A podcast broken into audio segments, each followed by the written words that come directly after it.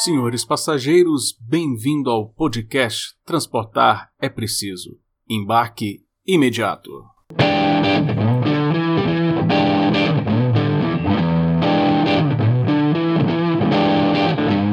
Olá pessoal, tudo bem? Bem-vindo a mais um episódio do Transportar é Preciso, comigo, Adriano Paranaíba, hoje conversando sobre a questão relacionada à segurança viária, né pessoal? Poxa, nós estamos observando aí, a economia está voltando, graças a Deus, isolamentos aí estão diminuindo, estamos com a vacina aí a todo vapor, vacinando a população e estamos aí tendo um cenário aí positivo de vencermos o Covid para a gente voltar ao nosso normal, né, pessoal? Só que aí vem junto aquele velho conhecido nosso, né, que é o tal do trânsito congestionamento, tráfego, aquela zona que é o nosso trânsito nas cidades, né? E aí o que a gente percebe é que na volta do trânsito vai voltando também a questão dos acidentes de trânsito. E a maioria das vítimas são os motociclistas, e as estatísticas de morte sempre mostram que eles estão sempre em desvantagem, coitados, né? Então, a gente percebe que tem muita iniciativa sendo feita no Brasil experiências que têm conseguido aí bons resultados para melhorar a, a redução de índices de acidentes aí relacionados a motociclistas. Hoje eu quero falar de uma dessas iniciativas que é o Plano de Segurança Viária para Motociclista do Detran de Alagoas. Eu quero entrevistar aqui o presidente do Detran de Alagoas, que além de presidente do Detran, é um grande defensor das ideias da liberdade, um professor competentíssimo que nós temos, o professor doutor Adroaldo Catão. Professor Adroaldo, tudo bem? Adriano, meu amigo, obrigado aí pela, pelo convite, obrigado pelo, pela deferência também aí. É, realmente a gente se conhece já há algum tempo na, na linha de frente aí da defesa das ideias da liberdade. E eu estou nesse desafio aqui logo no, no, Detran, né, que é quase que um símbolo da, da burocracia estatal, não só no Brasil, né, culturalmente. Então é um desafio muito grande, realmente. Mas é um lugar, né? Mas é o um lugar que tem que colocar gente que pensa em desburocratizar, em melhorar. É onde realmente é mais difícil mesmo, mas senão ia ser fácil mais. Pois é, exatamente. Exatamente. Eu acho que é isso, né? O que, o que a gente pode fazer para ajudar aí nesse caminho, no nosso caso aqui, de simplificação, facilitação mesmo, né? transparência, e, claro, também nessa parte bem mais complexa, que é ajudar nessa regulação que pode é, ter um impacto real na, na, vida das pessoas, que é a redução do número de acidentes de trânsito, né? Isso, isso. E, e é interessante, você está falando, e eu estou percebendo, até depois vamos ter a oportunidade de entrevistar aqui o pessoal lá do, do Contran, Denatran também, que eu estou vendo que é um dos órgãos que por incrível que pareça, é um dos que está mais comprando as ideias da lei da liberdade econômica. Né? Nós temos agora a carteira digital, um monte de documento está sendo digitalizado, eles estão realmente comprando as ideias. Eu acho que é, é o caminho para vencer esse ranço dos Detran ser famosos aí pelas, pelas grandes exigências burocráticas. Mas antes de falar aqui do plano de segurança viária, é, eu queria uma opinião tua, uma análise tua, a gente começar esse nosso bate-papo. Por que, que você acha que os motociclistas são a maior parte das vítimas desses acidentes? Por que, que você entende que eles são. O que, que você acha que está por trás disso, na sua leitura? A minha experiência aqui, Adriano, ela, e claro, de, de, da leitura também de, do material e de, pesquisas científicas né, que a gente tem acesso, que se percebe, é claro, né, levando em conta que a própria motocicleta ela já é por si só um veículo inseguro, né? Ela é por si só ela é um veículo que qualquer queda, qualquer acidente, por menor que seja, já pode causar um dano muito grande. Isso aí é da natureza do próprio veículo, não há muito que o que explicar, né? Eu, eu sou motociclista, né? Eu tenho a, a, habilitação eh, de moto e assim, todo motociclista sabe muito bem que qualquer queda pode gerar um risco muito alto. Então você tem que evitar andar, por exemplo, descalço, pilotar descalço, porque uma queda pode de repente destruir seu pé, o que lhe coloca numa situação é, é, de saúde e, e extremamente delicada. Você vai passar aí meses né, sem produzir. Então, assim, o, o, acidente na moto já é um problema por si. E, claro, o fator determinante aí para a gente ter uma quantidade tão grande de acidentes de motocicleta está relacionado, eh, está relacionada a questões socioeconômicas, né? É, também, né? além de, de questões de infraestrutura, também questões socioeconômicas. Se você for olhar os dados mundiais sobre acidente de trânsito, você vai perceber muito claramente que num extremo né, estão os países mais pobres, com poucos acidentes, porque as pessoas têm pouco acesso a qualquer tipo de veículo. No outro extremo estão os países mais ricos, que têm boa infraestrutura de transporte público, as cidades são mais bem preparadas, e, enfim, a infraestrutura viária é mais bem preparada. E no meio, no pico do, do número de acidentes, estão os países em desenvolvimento ou de renda média, né? seja lá que critério se use, em que justamente os veículos são mais precários e as pessoas que têm uma pequena ascensão social, elas já é, vão atrás de, de, um veículo como uma motocicleta. Então a gente vê isso muito claramente aqui em Alagoas, nas cidades do interior que estão em, em pleno desenvolvimento, como Arapiraca, que é a segunda maior cidade aqui do estado, ela tem um é, quase que uma epidemia de acidentes de trânsito e assim a grande maioria relacionados à motocicleta. O cidadão que mora no sertão ou no agreste é, de Alagoas, ele trocou né, o animal de jumento, burro, pela moto, a moto cinquentinha, né, que se fala tanto, que é aquela até 50 cilindradas, mas também a motocicleta um pouco mais potente. E aí isso tem um impacto muito grande no número de acidentes, porque, como a gente já falou, a motocicleta é por si só é, um veículo perigoso e a nossa infraestrutura viária é, também ela é carente, né? Então, assim, é, como eu falei, é um fator socioeconômico, mas também é, tem esse impacto na infraestrutura viária. Então, acho que é isso, né? O, a, o, grande problema é esse. Mas também há um problema fundamental que aí precisa ser enfrentado não só pelos Detrans, mas por todo o sistema de trânsito, é que a, a obtenção da habilitação ainda é muito cara, né? Então, isso afasta o cidadão que é, começou a melhorar de renda mas ele ainda não tem capacidade de obter uma habilitação e por isso toda tudo aquilo que gira em torno da institucionalização fica de fora. A educação para o trânsito, né, a própria preocupação e conhecimento sobre as infrações, segurança e tudo mais. Então você junta tudo isso, é uma epidemia de, de acidentes por motocicleta, né? Você junta tudo isso e, de fato, a gente tem um problema sério aí para tentar resolver. É, nós, tivemos, nós temos que colocar nessa conta aí também a questão do transporte público ser um lixo, né? Então, o cara, ele começa a ter um pouquinho de renda, ele quer parar de andar de ônibus. Então, ele vai comprar o quê? Não consegue comprar o carro, comprar a moto. Aí a grana que ele tem é só para comprar moto não dá para fazer habilitação, que é quase o preço de outra moto. Tem um monte de exigência e tal, que é muito mais burocracia, né? É, meu filho recentemente tirou a carteira de motorista dele, porque eu sou da época antiga, né? Então eu fui ver como é que é as, as avaliações hoje, os cursos e tal, um monte de coisa. Então tem, tem uma série de exigências ali que a gente vê que é muita burocracia, né? No final das contas, poderia ser mais barato, a gente reduzir esse custo, não para não diminuindo a qualidade do curso, mas tirando algumas gordurinhas, alguma coisa aí para ficar mais acessível, né? Para a pessoa poder ter oportunidade de conhecer, porque às vezes o cara pega a moto e sai dirigindo feito louco, né? Exatamente, exatamente. Acontece muito, né? O, o acidente, ele, ele, como eu disse, ele é multi, ele tem muitos fatores. É, e um deles é esse: o cidadão já não tem CNH mesmo, já não, não aprendeu, enfim, alguns detalhes que ele podia aprender. Então, assim, a, a, o risco que ele está submetido já é muito maior. Essa coisa do da habilitação, da obtenção da habilitação aqui no Brasil, ela é um problema muito sério e, assim, nos debates que eu participei já no, no sistema de trânsito, há sempre essa controvérsia, sabe? É, ao mesmo tempo que é importante estimular a educação, enfim, exigir algum tipo de conhecimento, eu particularmente considero que o sistema ainda é muito burocrático. Então, é, por exemplo, você tem exigências até de quantidade de horas-aulas mínimas para o cidadão obter a possibilidade de fazer o exame. E isso coloca o Detran, e particularmente falando do Detran, numa posição de órgão regulador muito, é, muito complicada, sabe, Adriano?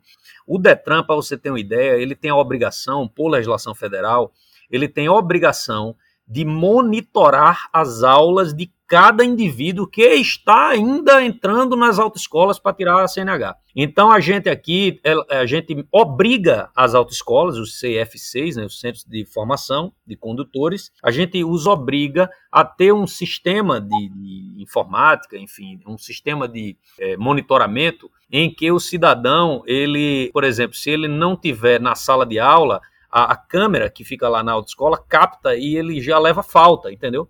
O cidadão está tendo aula no, no veículo e ele, ele, se por exemplo, estiver dormindo ou estiver trocado com, com o instrutor, sabe, ou estiver fazendo qualquer outra coisa, a câmera pega isso e automaticamente anula a aula dele. É uma coisa tão, é uma vigilância tão, tão forte que a gente tem e a gente pega um monte de infração por causa disso, né? É, desde gente é, se, se beijando no, no, na hora da aula dentro do carro, até o cidadão que passa a aula toda dormindo dentro do carro. Então, assim, é uma coisa impressionante. Mas ah, por que tudo isso? Porque o Detran ele é obrigado por lei federal a fiscalizar todo o processo de obtenção da CNH. Você vê que coisa, né? Enquanto antigamente, no seu tempo, não no meu tempo, no seu tempo, a, a obtenção da CNH o Detran era responsável pelo teste, né? Então, assim, você faz o teste. Se passar, beleza. Mas toda a parte de, de CFCs e autoescolas era muito mais livre nesse sentido, né? O cidadão é que dizia quantas aulas ele precisava, muitas vezes ele aprendeu né, com o pai, com a mãe, com o tio e tal, e aí ele tinha aquelas aulinhas básicas de baliza e tal e coisa e fazia o teste. Agora não, agora eu sou obrigado a monitorar. O que é que isso gera? Uma série de problemas, né? É, o custo fica muito maior. Quer dizer, se eu, se eu, como órgão regulador, sou obrigado a monitorar, eu vou fazer uma série de exigências para os CFCs que, obviamente, vão pesar no custo. Então é por isso que o custo da obtenção do CNH é tão alto no Brasil, né?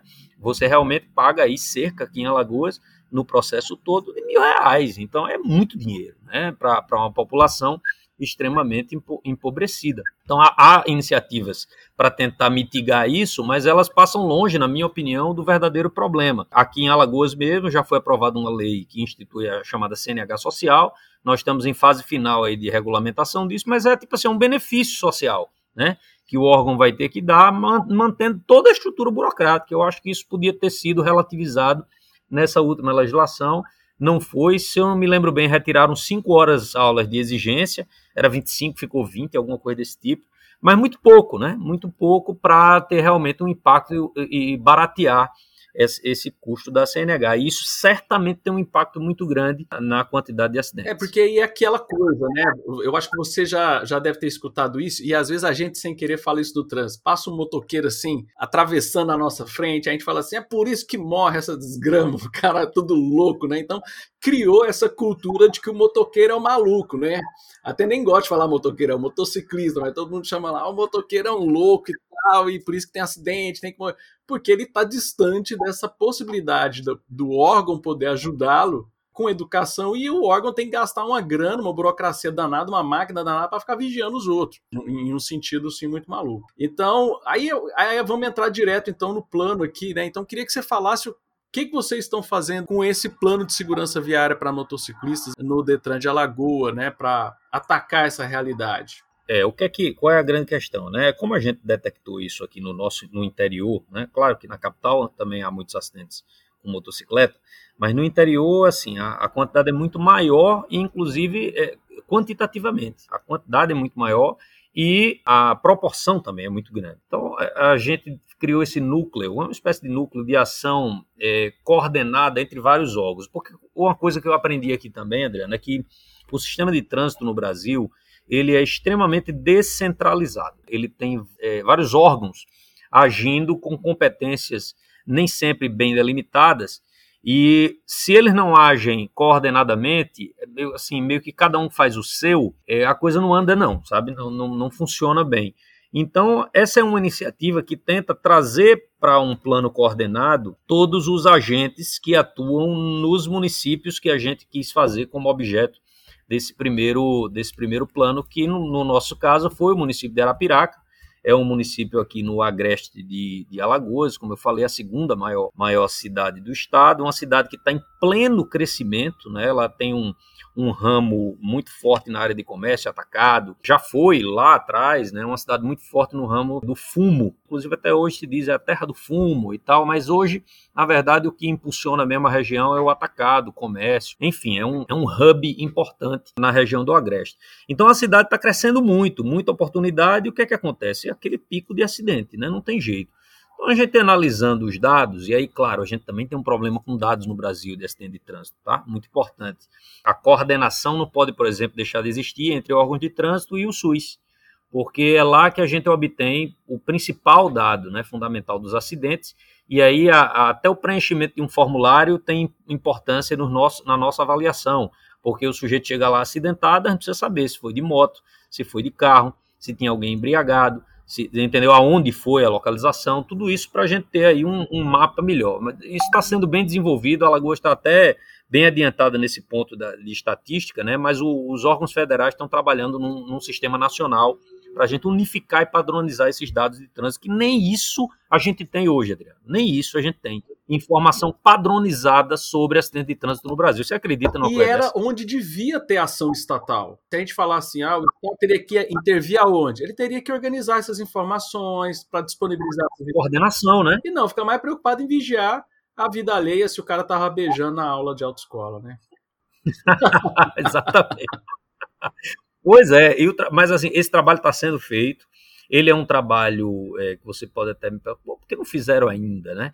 Aí, como envolve um monte de órgãos diferentes, você imagina a complicação, né? Você vai exigir do cidadão, por exemplo, por exemplo, o médico que atende lá uma ocorrência do SAMU. Então, ele tem que ter um formulário pré-organizado para ele botar lá os dados e tal e coisa. Aí, aí o cara não quer, não, mas esse aqui é uma informação irrelevante, mas não é, é uma confusão da peste, entendeu? Imagine isso em todos os estados e em todos os órgãos que o, o, o sistema de trânsito, eu estava dizendo, ele tem vários órgãos, né? Então você tem pelo menos três esferas: município, estado e governo federal. O governo federal tem o Denatran, o Contran. O Contran é o órgão é, deliberativo, vamos dizer assim, o Denatran é executivo. E, e, nos estados você tem o Detran, os Detrans, né, os departamentos de trânsito, e os municípios você tem as SMTTs. Então é uma quantidade muito grande só aí de órgãos e pessoas envolvidas e competências também, mas você tem também o sistema de saúde, né, que está relacionado com as questões de trânsito, inclusive eles têm competências relacionadas a acidente de trânsito, e claro também a, a educação. Então a gente, o PSVM, né, e voltando para a sua pergunta inicial, foi uma tentativa de, é, primeiro, ao detectar esse problema gravíssimo em Arapiraca, fazer as ações que, pela legislação, competem a essas várias instâncias dos sistemas de trânsito, o Detran servindo como coordenador dessas pessoas. Então a gente pegou em Arapiraca e depois a gente avançou para as cidades da região e trouxe, por exemplo, as escolas. Aí você pergunta, mas as escolas é uma coisa muito distante e tal.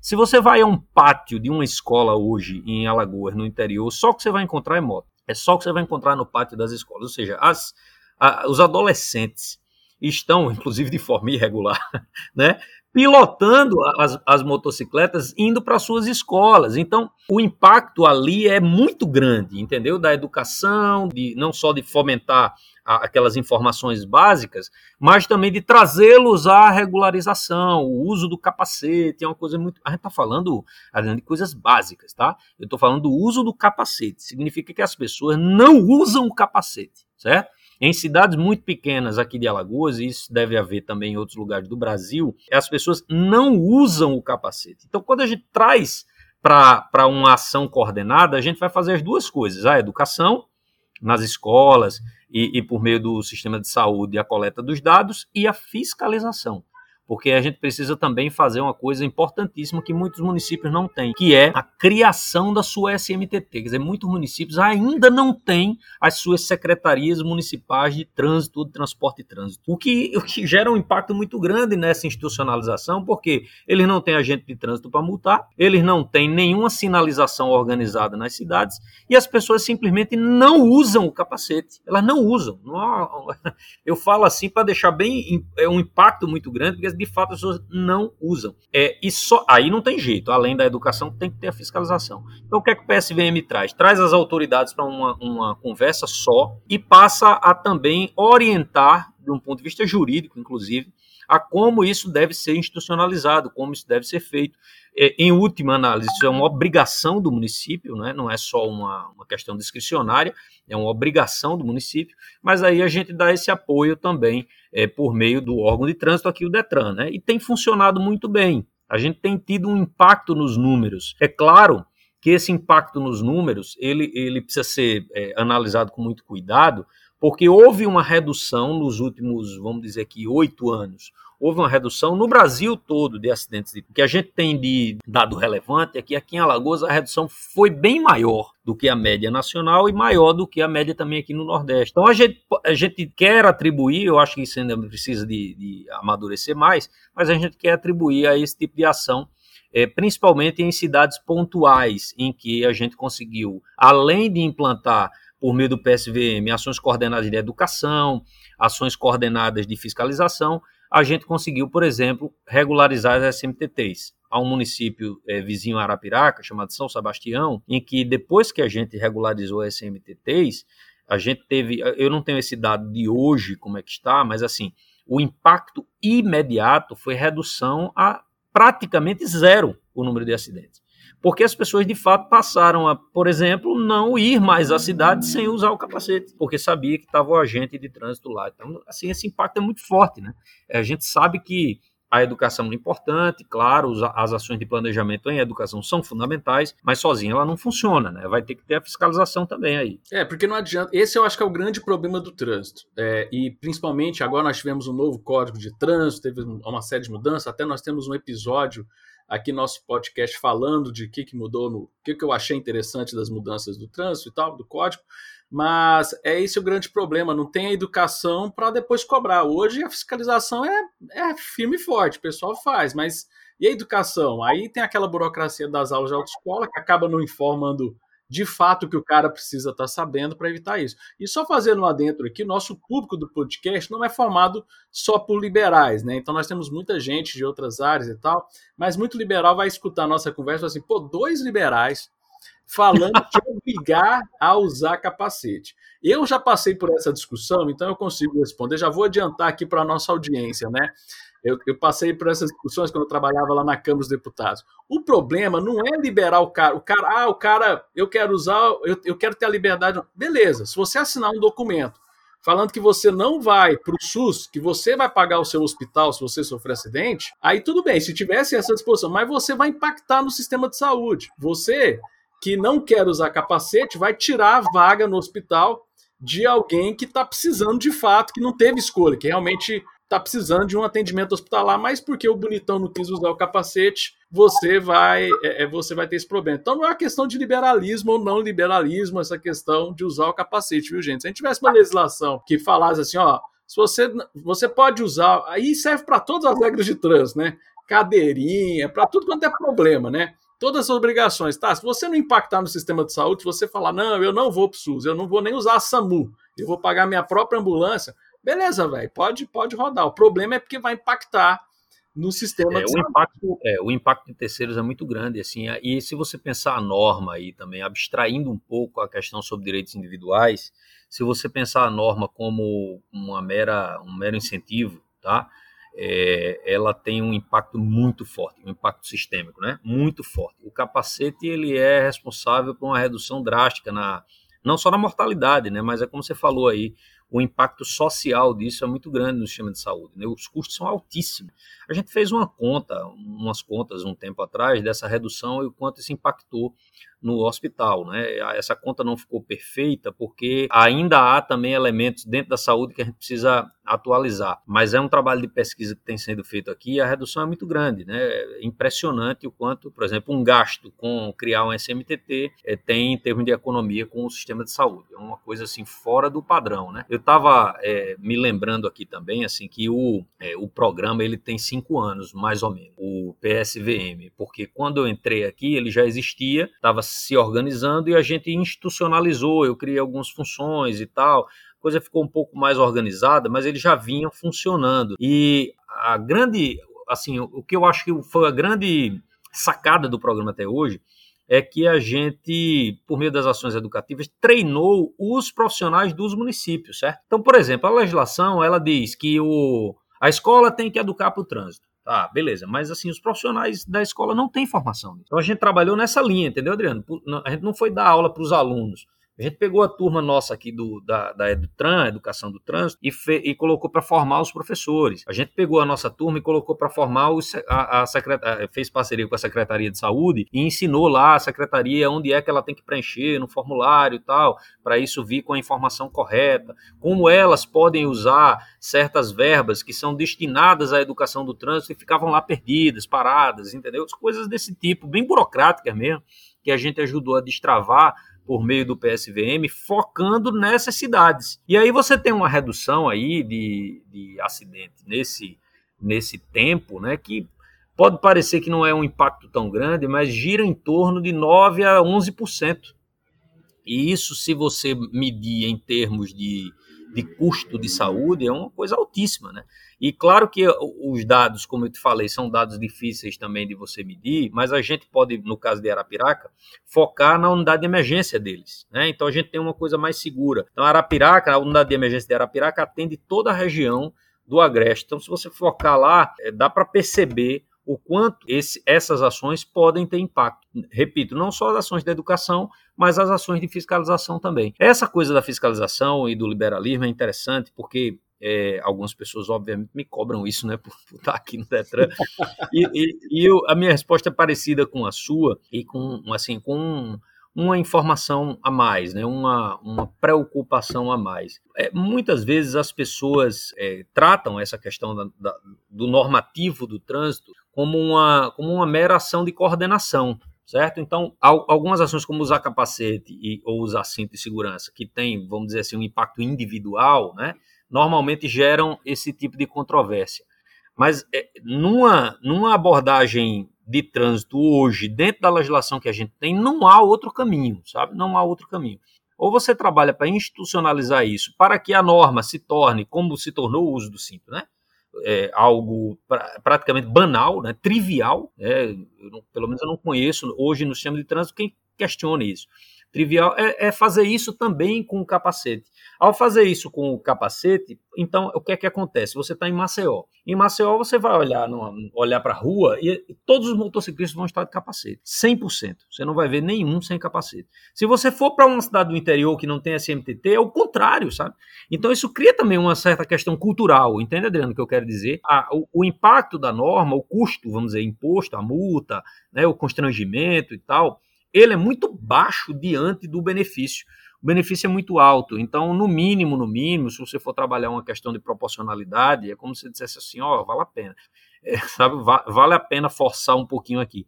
A, a multa é, é, é, o mínimo da, assim, do, do, problema. Né? O problema é muito pequeno. A, a, grande questão, na verdade, que ainda a gente tem que resolver, não é nem se o sujeito somente usa o capacete em si, mas é a regularização total disso. E aí de fato, o máximo que a gente consegue reduzir, a gente não vai chegar a níveis de país desenvolvido sem todos os fatores sociais que implicam nessa questão que você falou muito bem, transporte público. Sem transporte público não há o que fazer. Não adianta. O cidadão vai trocar pela moto, ele vai se aventurar num trânsito violento e ele vai sofrer o um acidente. Infelizmente, não tem o que a gente fazer muito. É infraestrutura viária. Né? Uma coisa interessante. É, esses dados a gente ainda está trabalhando, sabe, Adriana, aqui com o pessoal da Secretaria de Trânsito aqui do Estado.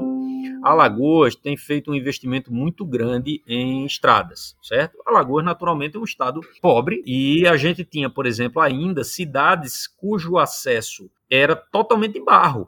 Então, imagine, você mora numa cidade é, tudo bem, é uma cidade pequena e tal, ok, mas assim, ela está isolada, não tem nem asfalto, entendeu? Se não tem asfalto, não, não, tem sinalização. Se não tem sinalização, não tem fiscalização. Então, assim, é, é, é, é banda voou mesmo, como diz a história. Quando você começa a criar, né, e o Estado investiu muito nisso, né, é, infraestrutura viária mínima, quer dizer, essa cidade passou a ter uma ligação com a outra cidade por meio de uma pista simples, tudo bem, mas assim, sinalizada. A gente também participa dessa, dessa dessa parte, ajudando a Secretaria de, de Trânsito nessa parte de segurança e engenharia de trânsito, né? Aí a gente dá um, presta uma espécie de consultoria para eles, para sinalização ser certinha, dá o privilégio para o pedestre, é, ciclovia, aquela coisa toda. Então, quando você pega o impacto depois da melhoria da infraestrutura viária, a gente também tem uma redução muito, muito grande do número de acidentes, sabe? Não só dentro das cidades, mas como nesse percurso que as pessoas têm que fazer. Ela mora numa cidade pequena, tem que ir a Arapiraca para, enfim, é, fazer compras, fazer os seus negócios, trabalho em Arapiraca e tudo mais. Então, isso também impactou em termos de número na, na região. Se, se não tivesse isso, certamente a gente teria um problema um pouco maior. Então, não dá para pensar o trânsito sem pensar em infraestrutura viária de segurança, né? não, não dá. E, e também é importante o como essa, essa infraestrutura é construída. Tá? Se ela é construída somente pensando nos carros, outros problemas surgirão, atropelamentos e tudo mais. Se ela é uma estrutura pensada já no pedestre, no ciclista, ela estimula né, o uso da via pelos pedestres, a coisa também já muda um pouco. Mas eu tenho plena consciência de que esse é um problema extremamente difícil de se resolver de forma centralizada. Ela não, não resolve. Ela, ela tem que ter, ela tem que ser resultado de uma transformação que também implica, obviamente, uma transformação socioeconômica, né? Riqueza, gerar riqueza. Se você não gerar riqueza, nada disso é possível, né? Não é possível construir estradas boas, não é possível você ter um, um, um equipamento melhor, não é possível você ter um transporte público melhor, então não tem muito o que fazer, não. É, é, é ir atrás, correr muito e lamentar. Eu, eu falo para o pessoal aqui do sistema de trânsito que é muito ruim é, a sensação que dá de você ser membro do sistema de trânsito. No meu caso, eu estou é, membro do sistema de trânsito, né, nesse cargo. E isso me angustia muito, sabe? Porque você, cada acidente de trânsito, você olha assim, porra, eu podia ter feito alguma coisa para isso. Eu sei que isso é uma coisa meio irracional, mas, mas a gente pensa, sabe? Será que a mensagem não chegou? Será que a lei seca não atuou? Será que, sei lá, a gente fica num, num pensamento muito ruim, sabe? Pensando assim, pô, podia ter feito alguma coisa para evitar. Mas, é claro que racionalmente falando, eh, não há muito o que fazer. Né? Você realmente tem que entender que esse é um problema multissetorial. Ele não é um problema só dos órgãos de trânsito.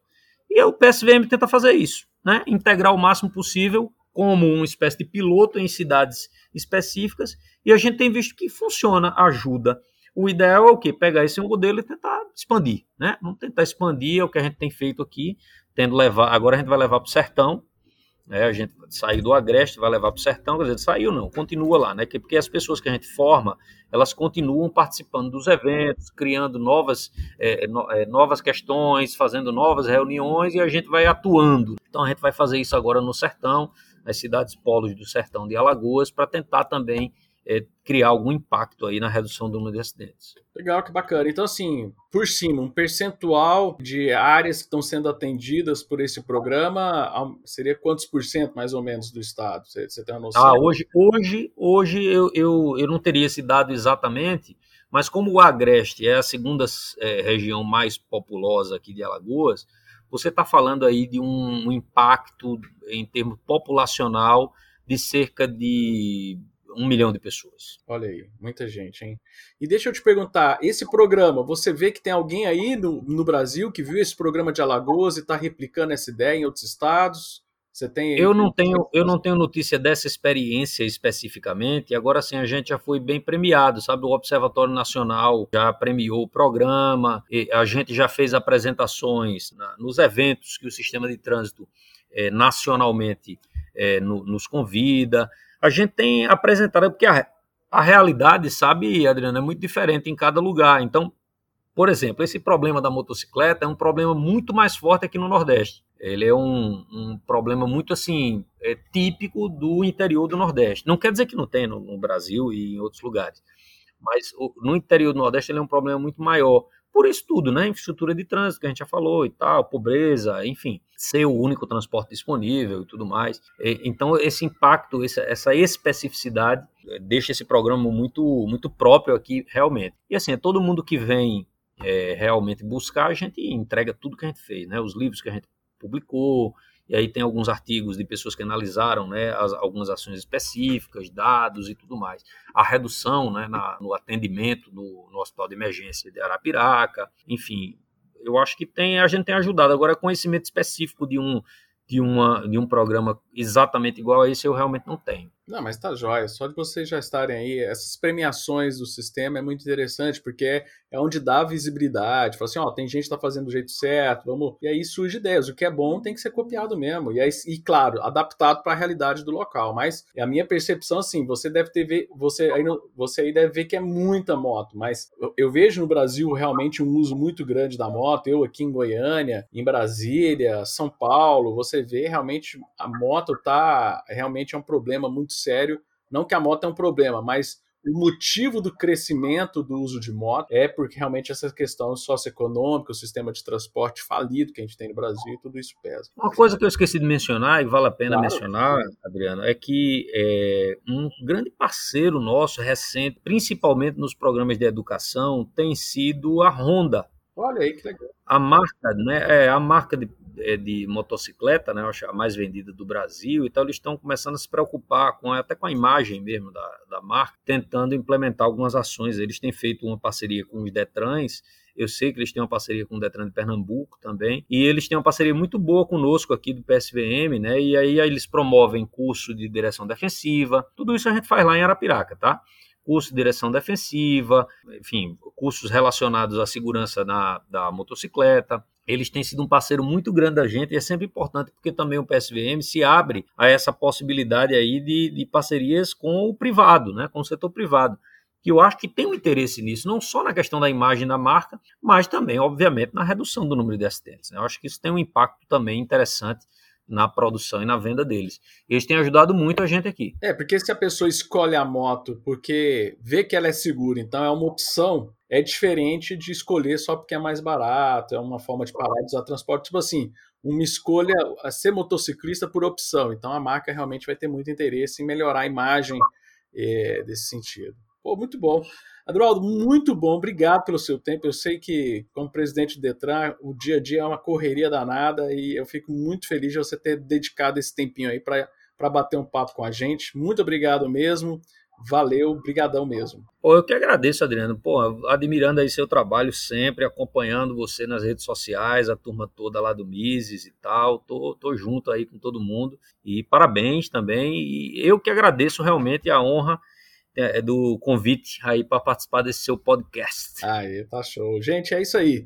Muito obrigado também você que, que escutou esse episódio. Continue ouvindo nossos episódios e não se esqueça que o embarque imediato e transportar é preciso. Até a próxima, pessoal. Valeu!